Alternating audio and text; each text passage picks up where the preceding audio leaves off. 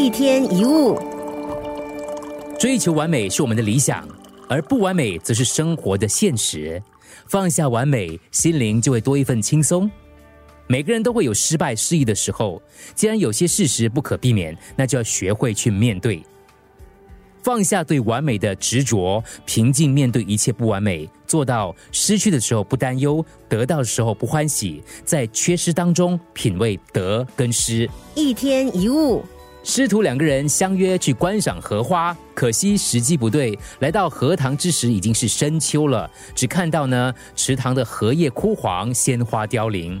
这个时候徒弟很感慨：“哎呀，好伤感哦，看到这样的一个情景。”师傅却很满足的说道：“我已经看到满堂的盛景，心里很是欢喜呀。”啊，师傅，你看到处都是枯败的叶子，鲜花凋零，哪里有盛景啊？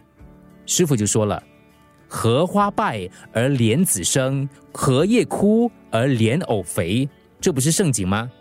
同样的一堂残败荷花，徒弟看到了表面的荷叶枯萎、荷花凋零，而师傅看到了内在的饱满和肥硕的莲藕。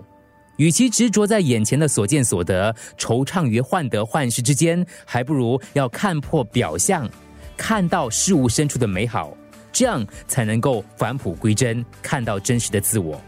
不完美并不是洪水猛兽，而是事物的正常状态。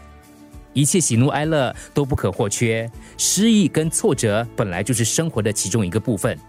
得之则喜，失之则忧，是流于表面的肤浅。生活中的你我他都是不完美的人，只要学会包容还有接受，就能够让心灵轻松自在。